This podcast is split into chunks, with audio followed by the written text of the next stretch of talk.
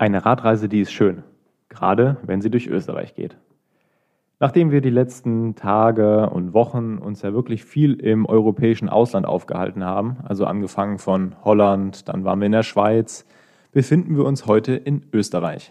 Meine beiden Gäste, auch hier wieder eine Premiere, nämlich heute habe ich zwei Gäste gleichzeitig zugeschaltet, befinden sich derzeit in der Steiermark in Österreich. Wer die beiden sind und was die beiden gerade hinter sich haben, das erfahrt ihr in der heutigen Podcast-Episode. Viel mehr möchte ich jetzt auch gar nicht um den heißen Brei drumherum reden. Also, es geht los. Viel Spaß bei meinem Interview mit David und Manuel.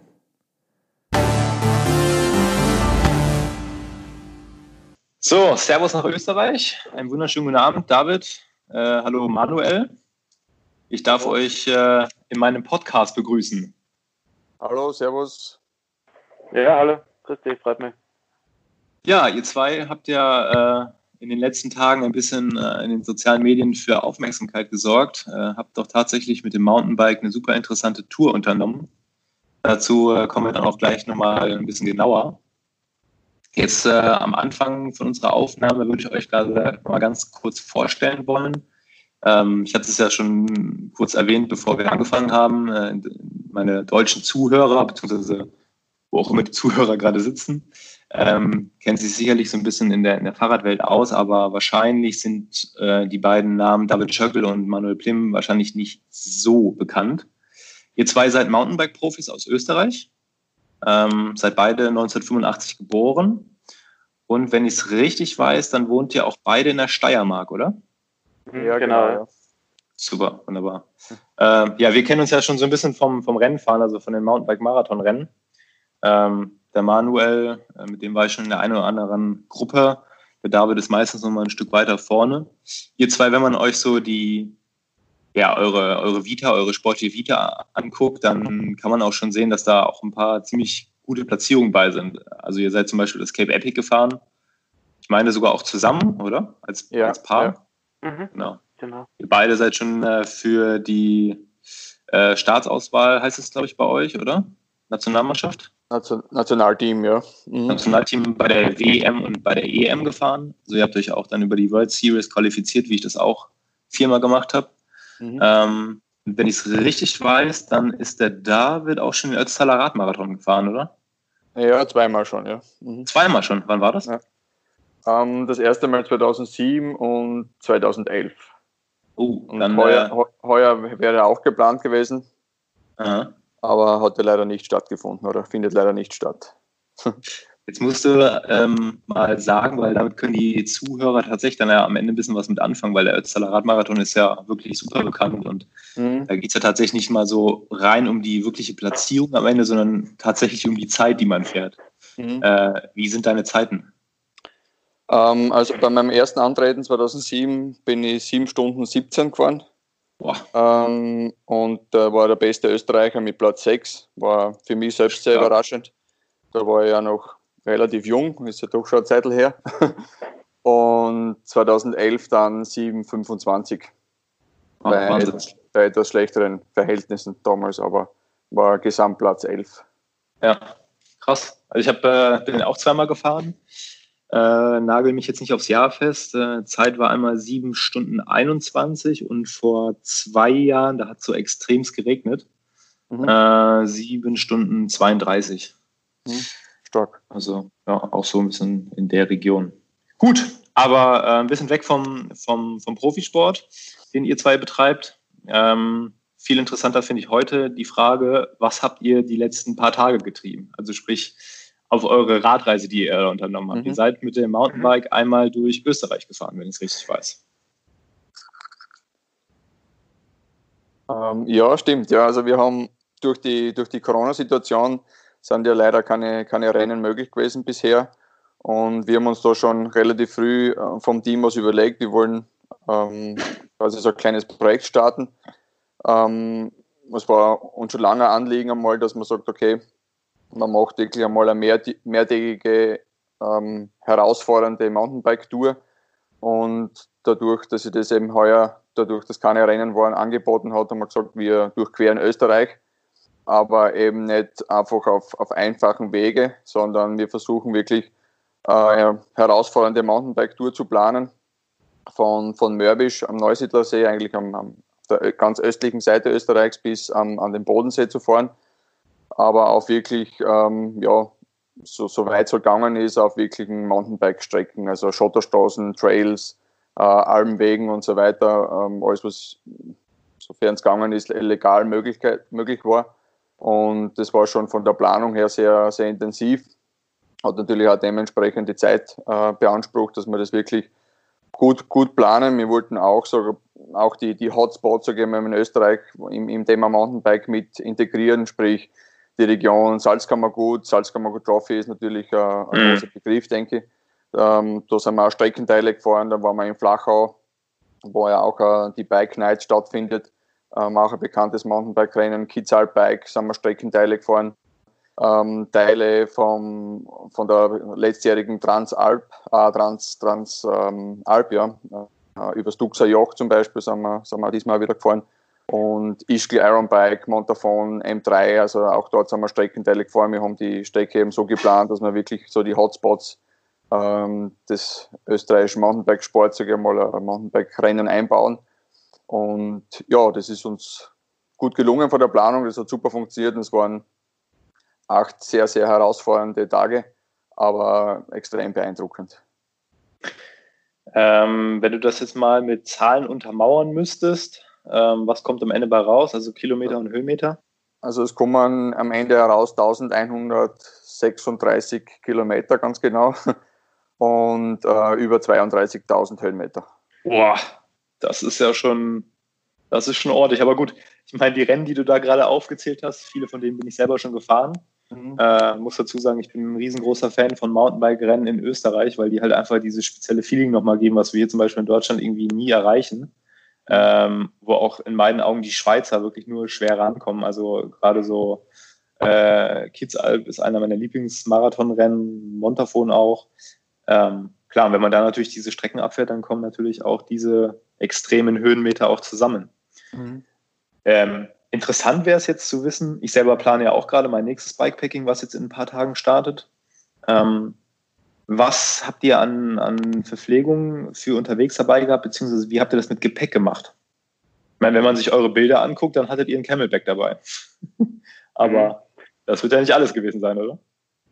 Na, jetzt hat von uns jeder einen, einen, einen, einen Rucksack mitgehabt, mit, mit dem Nötigsten halt. Und wir haben auch ein Begleitfahrzeug dabei gehabt, das vor allem unser Gepäck auch transportiert hat, immer, immer mhm. von A nach B. Und wo wir dann auch unterwegs sogar zwei, dreimal einen, einen Halt gemacht haben und Wasser aufgefüllt haben und auch Verpflegung halt aufgenommen haben für die, ja, für den nächsten Abschnitt halt immer. Wie viele Tage wart ihr? Der, ja? Ja, weil es von der, von der Organisation her oder, oder vom Zeitaufwand her halt auch wirklich sehr ähm, ja, anstrengend wird, wenn es dann unterwegs quasi noch äh, Wasser suchen musst und, und Verpflegung organisieren musst. Und das haben wir dann eben aus dem Fahrzeug immer aufgenommen. Wie viele Tage wart ihr unterwegs? Ähm, ja, wir sind ähm, Tag vorher angereist und dann eben die acht Tage und am nächsten Tag wieder Retour. Also in Summe waren es zehn Tage, Aha. wo wir weg waren und, und acht Tage eben am, am Mountainbike eben fast, fast durchgängig, von in der Früh bis am Abend. Jetzt seid ihr zwei ja im Grunde genommen auch Profis, zwar nicht Vollzeit, weil wenn ich es richtig weiß, dann geht ihr beide noch einem, äh, ich sag mal, richtigen Job mit Schreibtisch hinterher. Mhm. Ähm, wie genau ähm, wirkt sich das dann auf euer Training aus? Weil ich sag mal, es ist ja nicht die, die, die Trainingsmethodik nach Lehrbuch, jetzt zu sagen, ähm, wir steigen jetzt auf unser Fahrrad und fahren irgendwie 32.000 Höhenmeter in, in, acht Tagen. Das kann mhm. ja auch im Grunde genommen, wenn man vielleicht noch irgendwelche äh, Highlights an, an sportlichen Höhepunkten plant, natürlich auch ein bisschen nach hinten mhm. losgehen. Ähm, wie habt ihr da auch ein Auge drauf? Oder ist euch das in, jetzt in der jetzigen Zeit einfach egal? Ja, ich meine, also für mich war es eigentlich eine willkommene Herausforderung, sage ich mal, dass man mal was ausprobiert, was man so in der Art noch nie gemacht hat. Und einmal um die Grenzen des Möglichkeiten, sage ich mal, ein bisschen zu, zu verschieben oder zum Schauen halt, was, was überhaupt geht, weil man würde sonst, wenn die, wenn jetzt Wettkämpfe sind, muss man immer schauen, dass man gut regeneriert oder, oder eben genau. vorbereitet und und da hat man wirklich einmal ausprobieren können, was, was geht eigentlich, wie viele Stunden kann ich überhaupt jeden Tag fahren und wie viele Höhenmeter. ähm, was hat der Körper überhaupt aussetzt, so dass ich mir über Nacht halt noch bis am nächsten Tag regenerieren kann. Das war schon, war schon sehr aufschlussreich auch, auch für mich jetzt, was man dann auch wieder mitnehmen kann, sage ich mal, für die Zukunft und fürs Training, für die Vorbereitungen. Jetzt sprichst du schon so ein bisschen an, Training. Ähm, habt ihr beide Trainer oder trainiert ihr euch inzwischen selbst? Weil ihr seid ja, ich meine, mit 1985er Jahrgang seid ihr jetzt ja auch keine, keine Frischlinge mehr in Anführungsstrichen, sondern ihr seid ja schon wirklich erfahren, fahrt seit Jahren Mountainbike-Rennen, äh, habt schon alle möglichen Erfolge auch äh, zusammen erzielt oder auch ja, getrennt voneinander, wie man das auch immer sehen will. Ähm, habt ihr die Erfahrung oder habt ihr beide noch einen Trainer? Also ich habe ich hab schon einen, einen Trainer, der mir äh, quasi den, den Leitfaden mehr oder weniger immer schickt, mit dem ich mir äh, immer abstimme. Aber ähm, sehr viel ähm, ja, adaptiere ich dann einfach auch selbst durch, durch eigene Erfahrung. Ähm, höre natürlich selbst auf meinen Körper und schaue, dass ich das Training dementsprechend äh, für mich dann immer anpasse. Ähm, ist es nicht so, dass man, dass er jetzt akribisch immer dabei ist und jeden jede Einheit sich genau anschaut, was ich mache. Also da, ähm, das quasi mal mache ich dann selbst schon. Aber ähm, einen Trainer habe ich schon, der mich dann wirklich gezielt auf den Wettkampf vorbereitet, dass, ich, dass es dann für, den, für das jeweilige Rennen passt. Stehen bei euch dieses Jahr noch Wettkämpfe an? Also immer natürlich mit der Voraussicht, dass man das ja im Moment echt schwer einschätzen kann, aber habt ihr irgendwie was geplant? Ja, wir haben jetzt ähm, aktuell noch das Swiss Epic geplant im August. Oh. Ja, auch dann als, als zusammen dann auch. Genau, als, als Teambewerb. Das startet also voraussichtlich am 18. August. Ähm, ja, momentan sind wir zuversichtlich, dass das stattfinden kann. Das wäre natürlich eine lässige Sache, wenn man da heuer noch was, noch, noch richtig lässiges Rennen fahren kann. Und darüber hinaus schaut es dann eigentlich eh schon sehr ähm, mager aus, sage ich mal, was dann die nächsten Pläne sind, aber man muss halt einfach ein bisschen von Monat zu Monat schauen, was, mhm. noch, was noch gemacht wird. Ja, definitiv. Aber es ist auf jeden Fall mal ein, ein super ähm, ja, Ziel. Und mhm. wollen wir uns jetzt die nächsten Wochen speziell darauf vorbereiten, eventuell auch was in der Höhe machen. Oh. Und, und dann einfach ja hoffen, dass es dann auch wirklich so über die Bühne geht, wie es jetzt geplant ist. Ja, ähm, jetzt hast du es ja gerade schon angesprochen. Ähm, Swiss Epic ist ein Etappenrennen in der Schweiz, äh, was man mhm. als Zweierpaarung fährt. Ähm, witzigerweise, ähm, wenn man, wenn ich einen von euch beiden ähm, ja den Namen lese, muss ich auch immer direkt an den anderen denken. Also ihr zählt schon seit Jahren für mich so, klar, wie gesagt, ich komme auch aus der, aus der Rennszene, aber ihr zählt seit Jahren für mich schon so ein bisschen als, als äh, ja, das Duo quasi, auch wenn es bei euch im Team noch mehrere Fahrer gibt. Aber mhm. Ähm, ihr zwei stecht da immer so ein bisschen raus. Wie genau ähm, läuft so ein Etappenrennen bei euch ab? Weil ich sag mal, ihr kennt euch jetzt schon sehr lange. Ihr wisst sicherlich, wo derjenige oder der, der jeweils andere seine Stärken und seine Schwächen hat. Ähm, erzählt mal so ein bisschen auch so aus der Sicht mhm. vom vielleicht jeweils stärkeren oder schwächeren. Also gerade wenn es berg hoch oder berg runter geht. Mhm. Wie man sich da abstimmt. Ja, es, es ist schon immer wieder ähm, ja, ganz was Neues. Also es ist, es ist jetzt selten so, dass man schon vorher sagen kann, obwohl wir jetzt schon so viele Etappenrennen gemeinsam gefahren sind, wie es werden wird. Das ist immer wieder eine neue Herausforderung. Das macht schon sehr interessant und es ist es ist eigentlich immer so, dass, dass man sich gegenseitig eben unterstützen kann oder dass, dass mal der, der eine oder andere immer Schwäche hat und das macht es schon sehr interessant. Ähm, könnte jetzt also es ist auch von den Rennen her, sage ich mal, ganz unterschiedlich. Swiss Epic jetzt im Speziellen sind wir, sind wir jetzt noch nie gefahren. Also es da sehr ähm, Downhill-lastig sein. Da haben wir uns in die letzten Jahre eh schon gesagt, dass wir uns ähm, da gut verbessern und würde mal sagen, dass wir, dass wir da ganz ja, gut eingespielt sind. Mhm. Ja, also bei uns, bei uns macht sicher aus, eben wie du sagst, dass wir schon viele gemeinsam gefahren sind und auch ähm, ja, jetzt nicht nur Teamkollegen sind, sage ich mal, in dem Sinne, dass wir, dass wir eben diese, diese Etappenrennen zusammenfahren, sondern auch wirklich so viel gemeinsam unternehmen und auch bei den Rennen immer viel unterwegs sind. Und ich glaube halt auch, dass das äh, speziell bei so einem schweren oder bei so schweren Etappenrennen ganz wichtig ist, dass man das, dass man das auch charakterlich also gut, gut kennt, auch nicht nur während dem Rennen, sondern auch davor und danach, dass man, dass man da ähm, gut zusammenpasst, damit da keine Unstimmigkeiten mhm. herauskommen während den intensiven Tagen, sage ich mal, bei so einem Etappenrennen. Und das ist für uns auch ganz wichtig, ja, dass da die Stimmung immer passt und, und man dann auch weiß, okay, was, auch wenn der andere, wenn es dann einmal nicht so gut geht, was, was denkt der Gott, wie geht's dem, gell? Und, und dass man das immer gegenseitig ein wenig aufbaut und, und ähm, ja, wir verstehen uns da wirklich schon fast blind. Also im Rennen wird da ganz wenig oder fast teilweise gar nichts gesprochen, gell?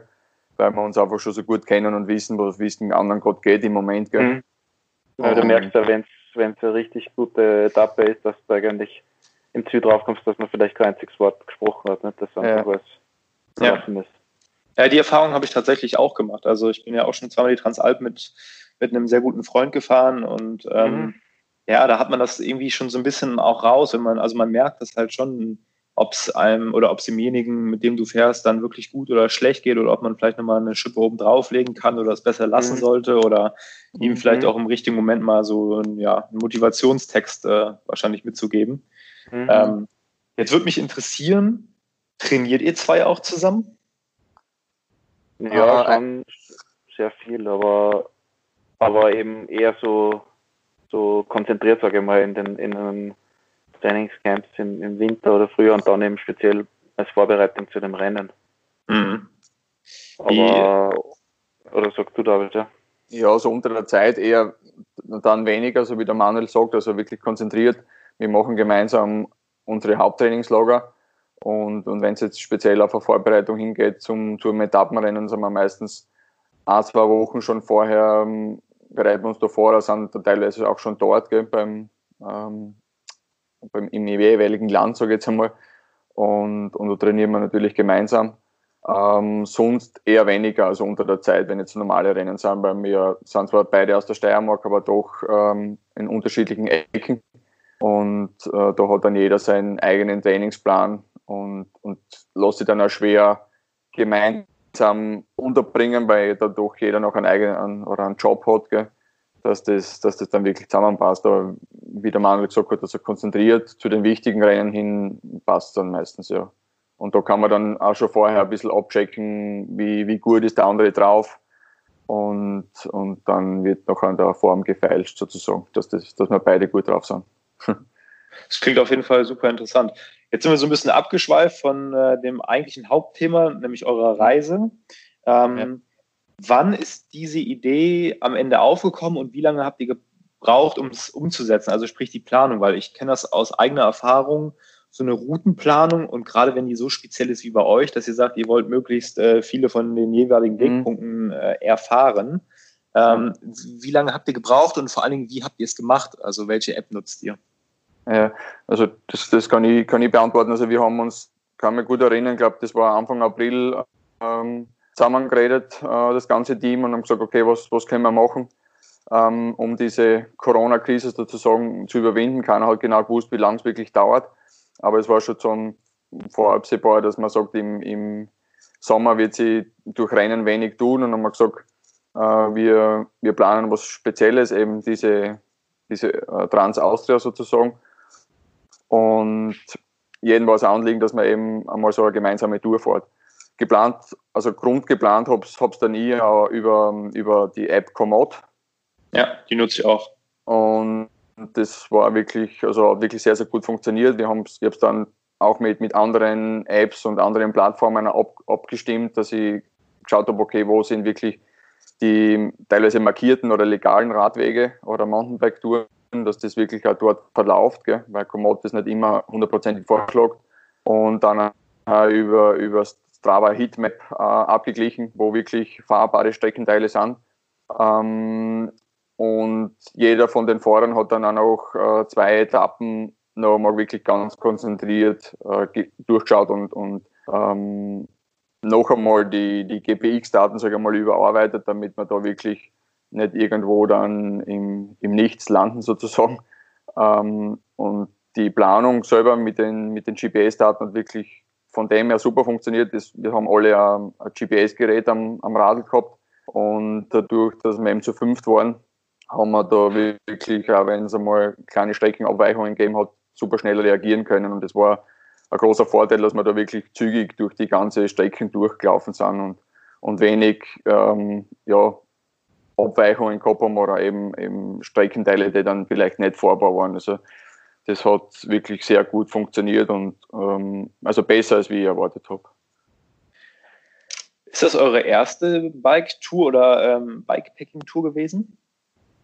Ja, in, in der Länge war es für mich schon, ja. Mhm.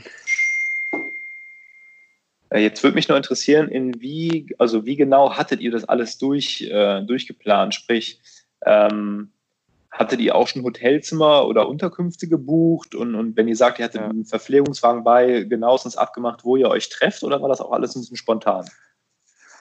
Na, also das waren die, die Etappenorte, waren alle schon vorgeplant, also die sind alle fix gestanden, die acht Etappen, weil wir auch die Hotels gebucht haben. Wir waren doch ähm, eben fünf Fahrer mit dem Betreuer und das Filmteam dazu, waren wir insgesamt acht, teilweise neun Leute. Und da jetzt kurzfristig zu buchen oder irgendwo ein Zimmer zu suchen, das war nicht möglich. Von dem her haben wir es eben schon vorher geplant gehabt. Die, die Etappenorte sind fix gestanden und die, und die Hotels. Und die Verpflegungsstationen am Tag haben wir uns eigentlich immer also am, am Vortag ausgemacht, wo wir da, wo die Hotspots sind, wo, wir, wo wir wieder an, an Stellen hinkommen, wo die ja mit dem Auto leicht zum Erreichen sind. Und das hat gut funktioniert. Also es hat, wir haben das auch mit so einem Live-Tracking gemacht, dass die, die Betreuer immer gewusst haben, wo wir gerade unterwegs sind. Es hat zwar nicht immer ganz funktioniert, weil wir ja oft äh, wenig Empfang gehabt haben oder Handyempfang. Aber im Großen und Ganzen haben die immer ziemlich genau gewusst, wo wir gerade ähm, auf der Strecke unterwegs sind und haben das auch dann eben schauen können, dass sie uns da wirklich, wirklich antreffen, wo es ausgemacht ist.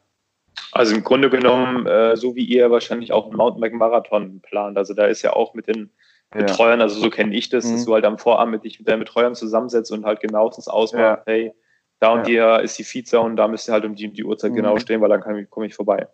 Genau, im, im Grunde nichts anderes. Also es war wirklich wie, wie eine Rennplanung. Äh, natürlich hat man jetzt nicht so den, den zeitlichen Stress gehabt. Also wenn man mal sagt, okay, man hat eine Verpflegungsstation vielleicht einmal nicht erreicht oder die ist eine halbe Stunde vorher oder ja. nachher, ist es jetzt weniger ein Problem wie beim Rennen. Aber, ähm, aber im Grunde war die, die, Grund, die Planung Tag zu Tag eigentlich gleich wie beim Etappenrennen, kann man fast sagen. Ähm, wie habt ihr euch das äh, von der Geschwindigkeit bzw. von den Wattwerten her eingeteilt? Ähm, seid ihr einfach gefahren, so wie ihr Lust hattet, oder habt ihr da schon speziell irgendwelche Vorgaben euch dann intern gegeben? Weil ich sag mal, ähm, wie gesagt, ihr seid Profis.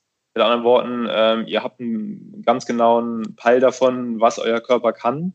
Und ähm, habt natürlich auch wahrscheinlich immer so ein bisschen im Hinterkopf, da kommt vielleicht dieses Jahr noch das ein oder andere Highlight, ähm, wo man vielleicht ein bisschen gute Form haben sollte. Mhm. Ist, eine, ist eine sehr interessante Frage, ja, weil ähm, wenn wir in Mörbisch weggefahren sind, war es schon ein bisschen so, als wäre es ein bisschen so der lange ersehnte Startschuss gewesen für, für die fünf Teilnehmer. Ah. Da ist schon einmal, ähm, ja, ich sage vom Pacing her ein bisschen aus dem Ruder gelaufen und wir haben so allesamt ein bisschen, bisschen zu intensiv vielleicht gestartet, wie, wie wir uns das zuerst vorgenommen haben, aber es war schon das Ziel, dass man wirklich zügig fährt, weil sonst einfach nicht, nicht machbar ist. Nicht sage, dass, dass du dann zu einer halbwegs Zeit ankommst. Es war schon ja. so, so geplant, dass man wirklich bergauf wirklich ja, fast, fast Renntempo oder eben, ein gemäßigtes Renntempo halt fährt. Ja gut, dann ist es natürlich auch äh, als dann letztendlich als wirklich Vorbereitung zu sehen. Also ich meine, äh, acht ja. Tage, das ist dann ja schon wirklich ein Etappenrennen ähm, mhm. Wie andere Leute sowas auch als Vorbereitung äh, für eine Tour de France und Co. nutzen. Also das ist dann ja schon mhm. wirklich auch aus trainingstechnischer Sicht gesehen äh, sehr wertvoll. Ja, es war schon sehr, sehr intensiv oder aufschlussreich, aber der erste Tag hat schon über 400 DSS gehabt. Oh. 415 DSS. Ja, da müssen wir kurz, äh, ganz kurz, äh, dass ich jetzt dazwischen rede, aber da müssen wir kurz für die Zuschauer mal erklären, TSS äh, ist der Trainingsstresscore. Ähm, der sagt so ein bisschen aus, ja. wie intensiv dein Training war, oder? Genau, der sagt, der misst, also sagt in, in ein Verhältnis zu deiner, zu deiner Schwellenleistung, wie mhm. intensiv mhm. das Training war. Und wenn du jetzt zum Beispiel ein einstündiges Zeitfahren machst, wo du eine Stunde alles gibst, was du hast, hast du 100 DSS. Also mhm. 400 wäre dann, wäre dann theoretisch wären vier, vier einstündige Zeitfahren. Viermal Zeitfahren. Ganz ordentlich. Ja, ja. ähm, viel mehr geht an einem Tag fast nicht. Man, ja. ja da musst du dann uh, schauen, dass du das Ganze noch ein bisschen regenerierst für den nächsten Tag. Ja. Jetzt hattest du gerade, David, äh, mal so im Nebensatz erwähnt, ähm, oder hast es fallen lassen, das Wort Filmteam. Ähm, mhm. Ihr habt mit eurem Team, KTM Pro Team, ähm, letztendlich euer eigenes Team gegründet. Wie wichtig mhm. ist für euch da diese ganze Social Media Einheit? Ähm, ja, für uns sehr wichtig. Also es ist uh, einfach uh, für uns eine wichtige Plattform, damit wir unsere Sponsoren uh, für das ganze Team einfach so gut wie möglich präsentieren können. Ja, also äh, leider ist ja im Mountainbikesport nicht so, dass wir jetzt äh, die großen Fernseheinschaltungen haben und von, oder, oder generell ähm, Medienaufbereitungen. Ähm, und dadurch sind wir natürlich ähm, durch Social Media, das ist so der, ein super Kanal, wo wir halt unser, äh, ja, unsere, unsere Reichweite einfach rausbringen. Ja. Und, und da ist es uns wichtig vom, vom ganzen Team, dass wir das immer sehr gut machen und, und sehr professionell vor allem. Und da haben wir jetzt auch schon den letzten, bei den letzten Etappenrennen immer ein professionelles Filmteam dabei gehabt, ähm, und, um uns da halt einfach gut aufzustellen und einfach äh, super zu präsentieren. Und, und das wird auch extrem wertgeschätzt von, von, von unseren Sponsoren, dass wir das eben auch so gut machen. Und ähm, deshalb glaube ich, gibt es uns so, wie wir sind. Und, und die Reichweite, die wir halt einfach über unsere Social Media Kanäle haben, äh, die ist, die ist sehr gut. Und, und deshalb war es auch klar, dass wir da auch super Bilder liefern können über die Transaustria und dass wir da wieder einen, einen super Filmer dabei haben und das äh, ja, einfach professionell äh, liefern können. Meinst du, das wird in den kommenden Jahren, du bist jetzt ja auch schon viele Jahre dabei, mhm. ähm, noch mehr werden, dass du dich als Sportler noch viel mehr über die sozialen Medien präsentieren musst? Ich meine, ihr zwei oder letztendlich euer ganzes Team, ihr macht das ja wirklich hochprofessionell. Mhm. An der Stelle mal eine Empfehlung für die, für die Podcast-Zuhörer. Schaut euch mal das Instagram-Profil von David und Manuel an, beziehungsweise äh, die Teamseite. Ähm, also das ist ja schon wirklich ähm, auf sehr, sehr hohem Niveau, was, was Bildmaterial und Co. angeht. Aber was vermutet ihr, wie geht das in den nächsten Jahren weiter? Ja, also ich denke, das wird sicher in den nächsten Jahren noch, noch weiter zunehmen, so wie es jetzt, so wie es jetzt die, ähm, ja, die letzten Jahre sich schon gesagt hat, dass das immer wichtiger wird, dass man auch jetzt nicht nur die Rennergebnisse hat, sondern auch einfach zeigt, was man so im, im täglichen Leben oder eben im, im, im Training halt, halt macht und, und ich selbst finde das auch spannend, wenn man da ein bisschen was erzählen kann oder auch von anderen halt mitkriegt, wie, ja, was trainiert der, wie, wie schaut die Ernährung aus und, und halt einfach so abseits ein bisschen, bisschen mitleben kann mit dem, mit dem Sportler halt auch. Mhm. wie der David schon gesagt hat, vor allem in einer Sportart, wo du jetzt wenig in der Öffentlichkeit stehst oder wenig Fernsehen da dabei hast, ist es sicher äh, ja, am aufgelegte Sache, dass man sich da selber halt auch bemüht, dass man, dass man da Reichweite hat was fürs und, und, und auch sein, ja, seine Zielgruppe halt erreichen kann. Ja, definitiv.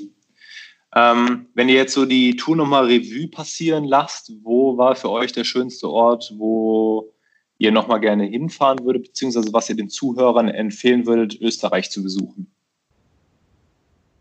Boah, ganz mhm. schwierig. Also ich, ich habe es ja gleich nach der Tour gesagt, ähm, ich könnte jetzt gar nicht sagen, wo jetzt das, das ganz große Highlight war, weil es einfach so viele ähm, wunderschöne Orte gegeben hat, wo man sagt, da, da kann man wirklich empfehlen, hinzufahren und, und, und Urlaub machen. Also ähm, sobald man irgendwo in das äh, Zentralösterreich kommt, wo es wirklich dann auch ähm, beschilderte Mountainbike-Touren gibt oder, oder mehr Auswahl, sage ich mal, davon gibt, ähm, ab, ab Salzkammergut bis, bis über, über Flachau ähm, und, und nach Tirol. Also das sind einfach so viele extrem coole und geile Anstiege, aber auch Abfahrten. Also wenn, wenn ich da jetzt an, an gewisse Bikeparks denke, die wir da auch mit einbaut haben, äh, ja, einfach ein Wahnsinn. Ja. Ich kann jetzt mhm. gar keinen, keinen wirklichen Hotspot oder wirkliche Empfehlung abgeben, aber ähm, da gibt es einfach so unglaublich viel coole, coole Strecken oder Streckenteile. Super, mhm. das klingt auf jeden Fall interessant. Ist es also, ja, es war die, die Tour im Allgemeinen, die so, so beeindruckend war, dass, dass ich jetzt gar nicht sagen könnte, es war dort oder da ganz, ganz äh, speziell, weil es einfach so viele Erlebnisse waren, dass das einfach so ein, ja, so ein, ganze, ähm, ein ganzes Highlight im Prinzip ist. Okay. Wir haben dann ja, alle, alle fünf Teilnehmer eigentlich danach befragt, wo, wo jetzt eigentlich der oder welche, welche Etappe die geilste war.